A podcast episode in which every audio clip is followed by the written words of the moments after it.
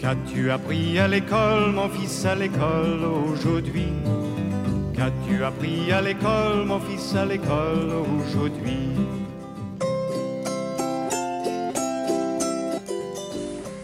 Je vais vous expliquer comment tracer un trait droit. D'abord, il faut une règle. On a une feuille, on dessine deux points. Ça y est, j'ai mes deux petits points. Maintenant, il faut mettre la règle entre les deux petits points. Je vais tracer un trait. Mes deux points s'appellent A et B.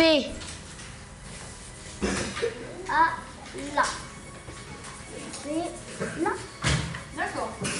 J'ai tracé mon trait et je l'ai appelé le trait AB. Merci Alexandre.